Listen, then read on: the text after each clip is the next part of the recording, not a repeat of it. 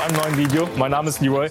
Leroy Matata will's wissen und Leroy Matata will reden. Der 25-jährige Moderator und Profi-YouTuber aus Bonn hat inzwischen mehr als 250 Gespräche mit außergewöhnlichen Menschen geführt. Die Mission? Vorurteile aus der Welt schaffen und aufklären. Wie hier zum Beispiel im Gespräch mit einem Explosionsopfer. Da fehlt ja einfach auch ein Drittel deines Gehirns, oder? Nee, das Gehirn fehlt nicht. Das Gehirn hat nur weniger Platz. Das muss mir erklären. Vor keinem Thema schreckt der ehemalige Rolli-Basketball-Bundesligist zurück, trifft wöchentlich Menschen und fragt, wie ist es ein Nazi zu sein? Wie fühlt ein Intensivpfleger oder ein Gelähmter? Ob mit Fragen zur Magersucht oder zum Gegenteil, seine Videos erreichen mehrere hundert Millionen Menschen. Mehrfach ausgezeichnet gilt Leroy Matata zu den einflussreichsten U30-Jährigen Deutschlands. Willkommen bei 3 nach 9, Leroy Matata. Ciao. Ciao.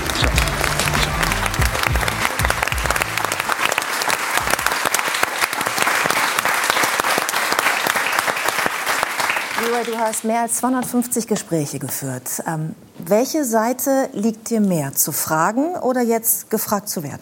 Das ist total ungewohnt. Ich, ich höre viel lieber zu. Also ich bin total gespannt, wie wir das heute machen, weil du bist ja jetzt so in meiner Rolle. Ja, stimmt. Wie viele, also wie oft wurdest du schon interviewt? Weißt du das? Ja, das häuft sich gerade so ein Aha. bisschen so, aber ich glaube, das ist jetzt vielleicht mein fünftes Interview. Okay, da ist ein, ein ganz gewisses frisch. Ungleichgewicht. Ja, Wir sind das Sechste, das ist sehr gut.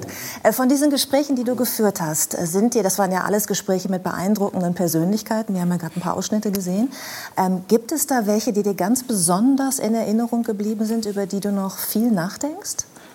Ja, also ich denke erstmal über jedes dieser Gespräche im Nachgang noch nach und wir bereiten das auch nach.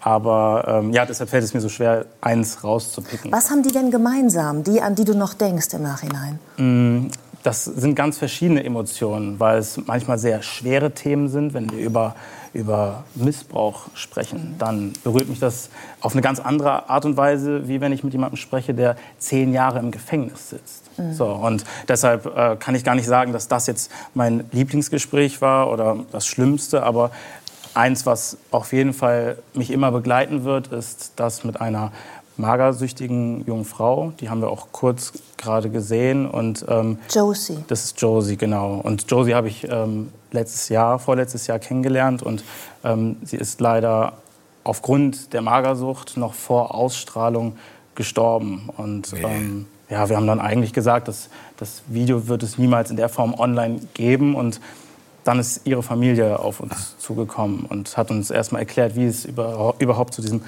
Tod kam. Und wir waren alle sehr schockiert und haben aber dann verstanden, dass es ihre Mission war, zu mir, zu uns zu kommen und diese Geschichte zu erzählen, um andere Menschen aufzuklären, wachzurütteln. Und dann haben wir das Video online gestellt und hätten nie erwartet, wie viele Menschen hier in diesem Land, junge Menschen, ältere Menschen, mit Magersucht zu kämpfen haben und auf so etwas gewartet haben. Mhm. Und die Eltern von Josie haben dann noch ein Video mit dir gemacht. Und du durftest die Eltern interviewen. Der Bruder war auch dabei. Was hast du, ähm, was hast du als Botschaft mit aus dem Gespräch ähm, der Eltern genommen? Die hatten ja nun gerade ihre Tochter verloren. Ne? Ja, das war wahnsinnig emotional. Es sind auch Tränen geflossen, kann man sich denken. Und die Eltern haben mir im Nachgang gesagt, dass das ihnen unfassbar gut getan hat, das alles mal aussprechen zu dürfen. Weil wenn wir über Betroffene sprechen, dann steht dahinter auch eine Familie, die automatisch auch betroffen ist. Die vergisst man ganz schnell und deren Umgang damit äh, kennenlernen zu dürfen, das war, das ist ein unglaublicher Schatz. Und ähm, ja, die beiden, Hans und Annette, haben mir gesagt, dass ihnen das gut getan hat, das alles aussprechen zu dürfen, auch zu anderen Eltern sprechen zu dürfen. Und dass das der erste Schritt für die eigene Verarbeitung des Todes ihrer Tochter war. Und ihr habt da gesagt gerade, dass ich Preise und sowas gewinne. Das ist schön, aber das war für mich der besonderste Moment. Das war mein Ritterschlag. Mhm. Hast du das Gefühl, dass du.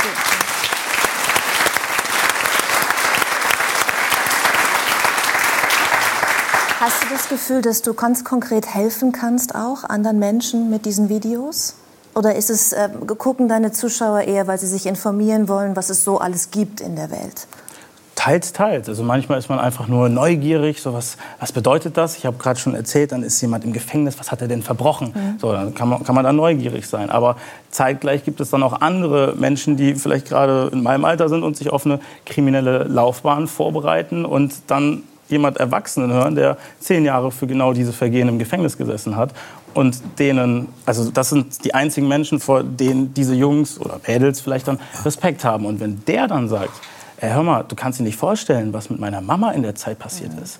Dann berührt das jemanden. Ich kann nicht dahin. Ich war nicht im Gefängnis. Ich, was soll ich denn so jemandem erzählen? Oder ich habe viele Zuschauer. Was soll ich denen denn erzählen, dass die nicht kriminell werden? Aber wenn das so jemand macht und ich dem ein paar Fragen stelle und der antwortet darauf, das ist genial. Also es gibt Menschen, die sind neugierig, aber es gibt auch Menschen, die wollen wirklich, wollen wirklich, äh, ja, die warten darauf und das verändert deren Leben. Wo empfindest du den meisten Respekt vor einem Gespräch? Man geht ja auch immer ran an einen Gesprächspartner und hat so ein, so ein Gefühl dazu. Wenn du mit jemandem sprichst, der kriminell war, im Gefängnis war, oder wenn du mit jemandem sprichst, der, der Neonazi war, der rechtsextrem war, für den du ja irgendwann in seinem Leben mal ein Feindbild gewesen sein musst? Ja, das ist, das ist äh, ein, auch ein ganz wichtiges Thema für mich in meiner Laufbahn gewesen. Eine große Überwindung, weil ich erstmal, das war vor drei oder vier Jahren, habe ich für mich eigentlich den Standpunkt gehabt, einmal Nazi, immer Nazi. Und ich mit meinen Erlebnissen in meiner Jugend und Kindheit. Du hast ja auch Rassismus natürlich genau, erlebt. Genau, das, das, das, erlebt man. Und dann war für mich klar, okay, nee, mit so jemandem werde ich mich niemals abgeben. Und dann hat er sich aber gemeldet und gesagt, hey, ich, ich bin da raus und ich habe einen Plan, ich will was verändern. Ich habe lange gezögert, weil wenn man sich diese Vergangenheit anhört, wir haben es ja heute auch kurz gehabt, dann ist es sowohl die Behinderung und die Hautfarbe. Und das wollte ich zunächst nicht. Und dann habe ich es doch gemacht. Und muss ehrlich sagen, da, das hat sich gelohnt. Ich habe mein Weltbild echt verändern können, weil ich verstanden habe, dass dieses Sprichwort nicht stimmt und dieser Mensch plötzlich einen Präventionsverein ins Leben gerufen hat. Und dem konnten wir mit diesem Video so kräftig unter die Arme greifen, dass er mittlerweile Hunderte oder Tausende aus der rechten Szene rausgeholt hat. Und ich bin extrem daran gewachsen. Also äh, ja, es ist total bunt gefächert, aber solche Gespräche geben mir selber auch ganz, ganz viel. Wo man ja auch die Kraft von Social Media sieht, ne? dass du machst ein Video mit einem Gespräch mit einem ehemaligen Nazi und äh, er bekommt dann ganz viele Klicks wiederum und ganz viele Follower für sein Präventionsprojekt und du machst das damit dann groß. Aber äh, es melden sich ja auch Jugendliche bei dir und Kinder, die sagen, äh, kannst du mich nicht auch ein bisschen supporten auf deinem Kanal, weil ich brauche unbedingt Follower. Ich brauche Menschen, die meine Videos klicken, weil ich werde gemobbt, weil ich zu wenige habe. Das nennt man, glaube ich, Shoutout. Ne? Wenn du diese Menschen dann, äh, ich, ich habe schlecht viel gelernt, ja, ja in der Vorbereitung. Ich habe nämlich keinen YouTube-Kanal. Ähm, wie funktioniert das? Wie kannst du uns das erklären? Ja, ich versuche das jetzt mal ganz runterzubrechen. Also mittlerweile kann sich ja jeder kostenlos ein Profil anlegen und dann hat man wahrscheinlich erstmal die Freunde, die einem folgen. Dann ist man ja vernetzt. Und auf Social Media gibt es dann die großen Sprecher, die dann ganz viele von diesen Followern haben. Und, ähm, Trump. Trump. Trump, ja, super, super Beispiel, super Beispiel. Oder Leroy, Herr, Herr, Baum, Herr Baum ist voll im Stoff. Ja, ja, ich, ich merke schon. Also, dann gebe ich jetzt ein bisschen Gas. Und, äh, ich bin lieber bei dir und deinen drei Millionen. Und 400 Millionen, glaube ich, Views hast du auf, auf einzelnen Videos. Das ist eine Wahnsinnszahl. Okay, also kommen wir zu denen, die nicht so viele Follower haben und die dich um Hilfe bitten. Warum? Weil in deutschen Schulen das bisweilen so ist, dass der Status sich nicht mehr daran misst, wie gut du im Sport bist oder wie schlau du bist oder so, sondern wie viele Instagram-Abonnenten du mitbringst. Und teilweise wird danach auch entschieden, ob ich mit jemandem zusammen sein kann oder nicht. Und ähm, das ist eine Entwicklung, die, die mir sehr viel Sorgen bereitet und ja. Äh, ja, wo ich auch selber für mich überlegt habe, möchte ich in dieser Welt so stattfinden? Und dann bin ich zum Schluss gekommen, dass wenn ich jetzt nicht dort stattfinde, irgendwer anderes in die Lücke rutscht. Und ähm, ich habe jetzt einfach vor, den Kids und den Jugendlichen und jungen Erwachsenen da ein bisschen was mitzugeben, dass es ganz andere Dinge gibt, woran man seinen eigenen Status festmachen sollte. Ja.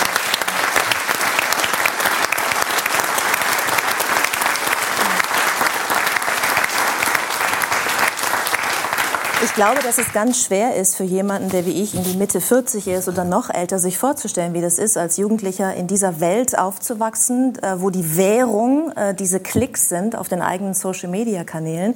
Und wir haben uns noch mal die aktuelle Digitalstudie angeguckt, äh, die anzeigt, wie viele Stunden 16- bis 18-Jährige pro Woche online sind in Deutschland. Ich frage mal rum, was, was, was schätzt ihr, Wiegald? Was glaubst du? Wie Pro viele Woche? Stunden? Ja, oder sagen wir pro Tag? 16- bis 18-Jährige. Fünf?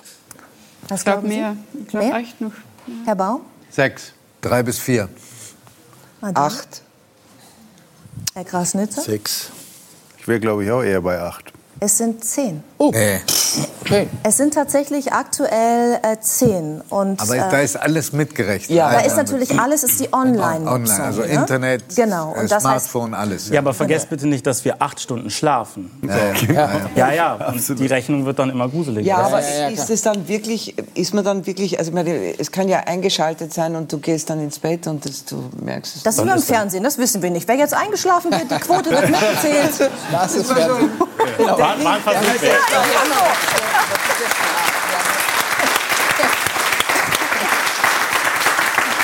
Aber hältst du das für ein Problem, dass, ähm, dass, dass Kinder und Jugendliche eigentlich ja ihre, ihre Freundschaften, ihre Kontakte und ihr Leben in dieser virtuellen Parallelwelt äh, verbringen?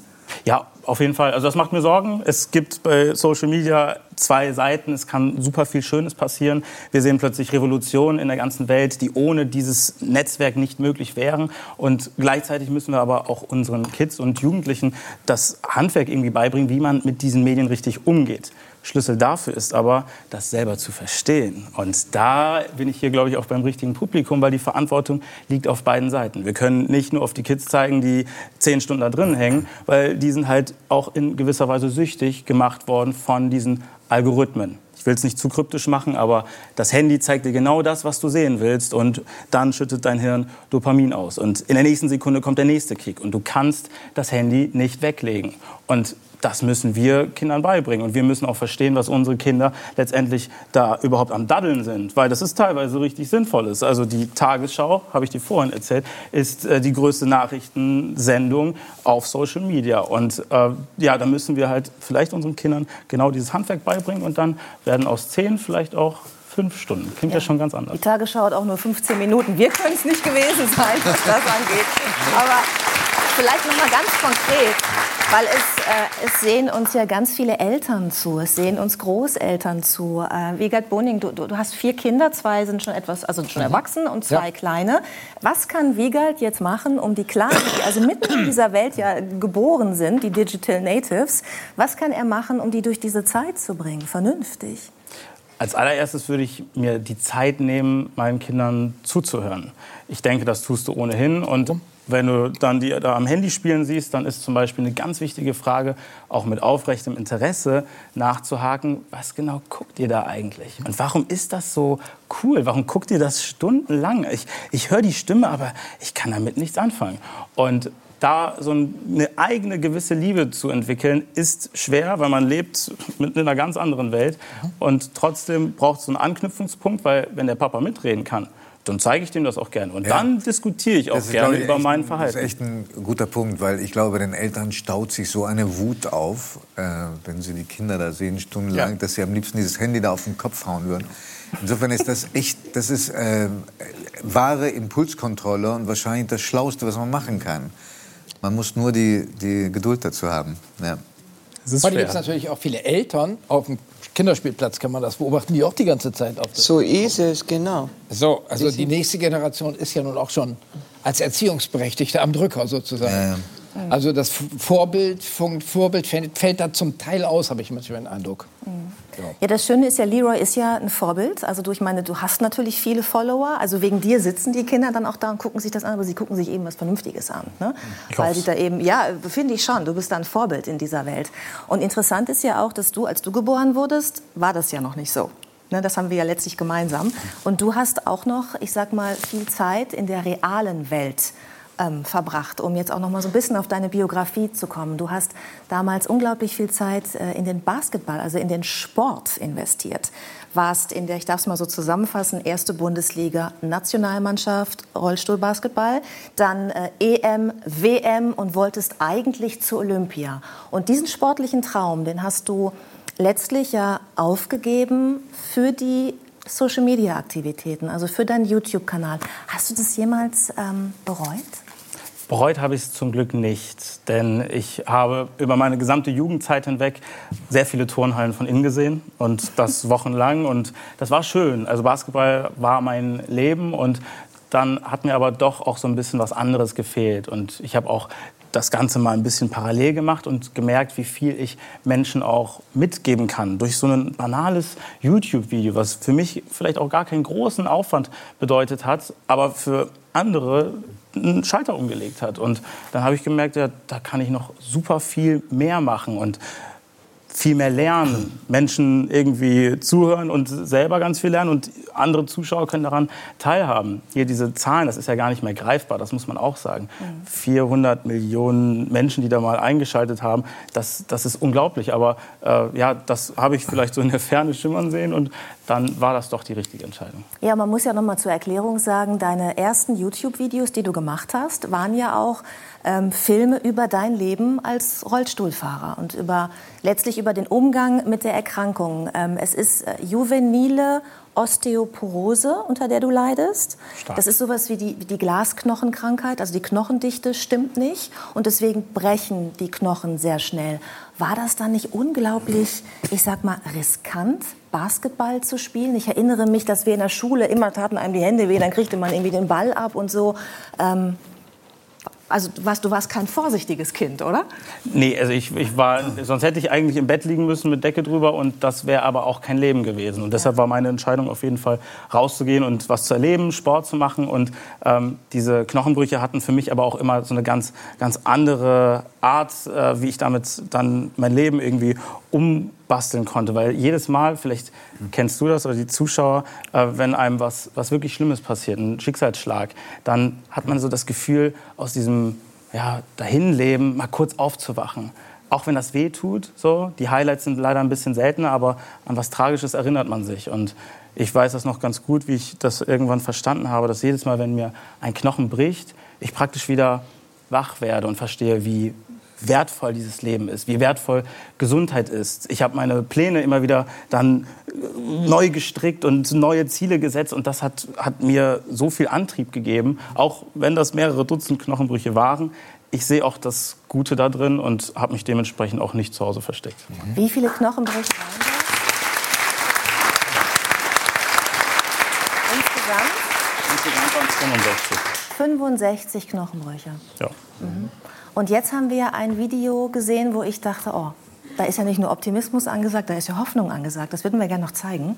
Ja, und zwar ähm, sieht man dich dort laufen. Also du, du übst laufen mit deinem Trainer.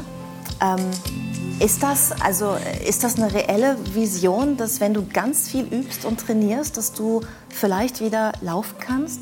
Vielleicht nicht joggen, vielleicht nicht rennen, aber, aber gehen. Naja, das da ist schon eine Welt für mich. Und äh, mittlerweile geht auch noch mehr. Ich bin ja täglich dabei. Und ich muss auch sagen, auch wenn das gerade ältere Menschen oft anders erwarten, laufen können, ist nicht mein Lebenstraum.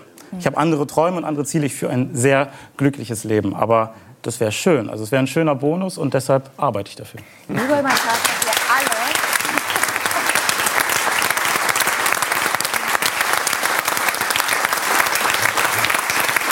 glaube, ich spreche für alle in der Runde. Hier wird schon genickt, wenn ich sage, wir wünschen dir so viel Glück und Erfolg bei allem, was du tust. Danke für deinen Besuch bei uns. Danke.